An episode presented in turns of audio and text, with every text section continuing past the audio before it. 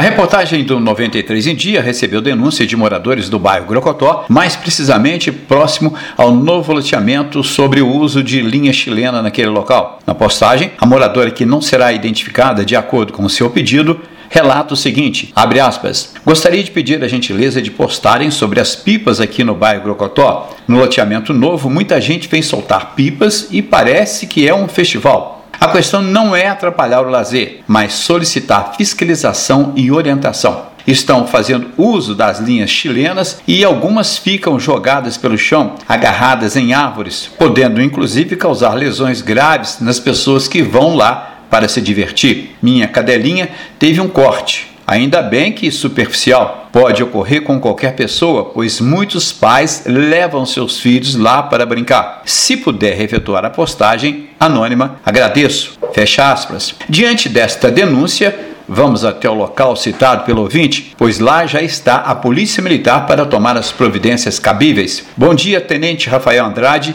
comandante da 60 Companhia de Policiamento. Tenente, o que pode ser feito para os moradores que frequentam este local, especialmente sobre as linhas chilenas? Ô Luiz Lúcio, bom dia.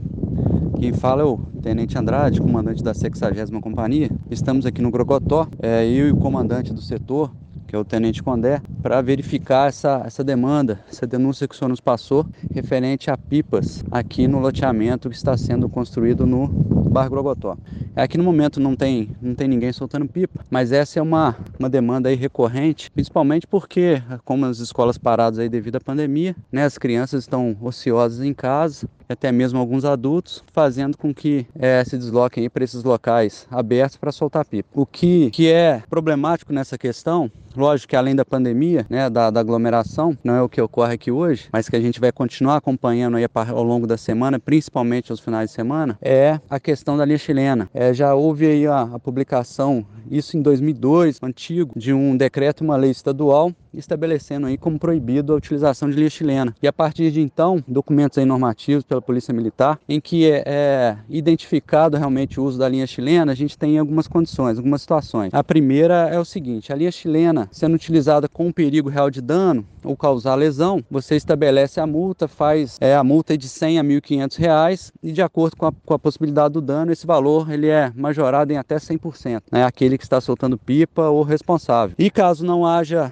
aí o risco imediato de, de lesão, né, a gente faz aí o respectivo registro à, à fazenda estadual que vai fazer essa multa de acordo com a, o grau de, de perigo. Então, é, o que, que é importante, Luiz Luz? É, a gente está num, num, momento de desafio, num momento difícil, então o cidadão aí, o, o pai, né, a criança é difícil você cobrar isso de uma criança, mas a responsabilidade recai sobre o, o pai, o responsável por essa, por essa criança. Então é realmente evitar é, a aglomeração, principalmente aqui nesse local, um local propício, porque é aberto, ainda não tem movimentação, mas é um local que também não deve ocorrer aglomeração de pessoas aí para qualquer tipo de atividade. Então é realmente orientar os pais que não devem deslocar e, esse, e principalmente essa questão da linha chilena. É proibido, tá mais do que definido aí pelo, pelo Estado e a atuação é prevista para a Polícia Militar né, como órgão responsável pela fiscalização. Então a gente vai passar no, novamente a, a tomar as providências respectivas. Mas além disso, né, importante momento que a gente está de pandemia é evitar realmente agora nessa onda roxa estabelecida aí pelo estado, pelo governador no estado inteiro, a gente evitar é, a concentração de pessoas aí no em ambientes públicos. Então, Luiz Lúcio, agradeço o contato, a gente está aberto sim a